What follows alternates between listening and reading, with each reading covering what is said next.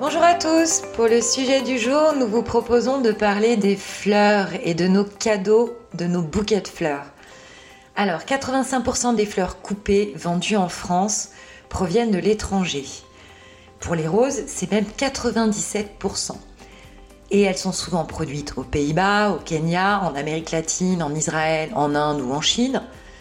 Il faut savoir que nos fleurs coupées traversent souvent le globe en avion et pour arriver jusqu'à nous, ce sont de très nombreuses émissions de gaz à effet de serre qui sont produites.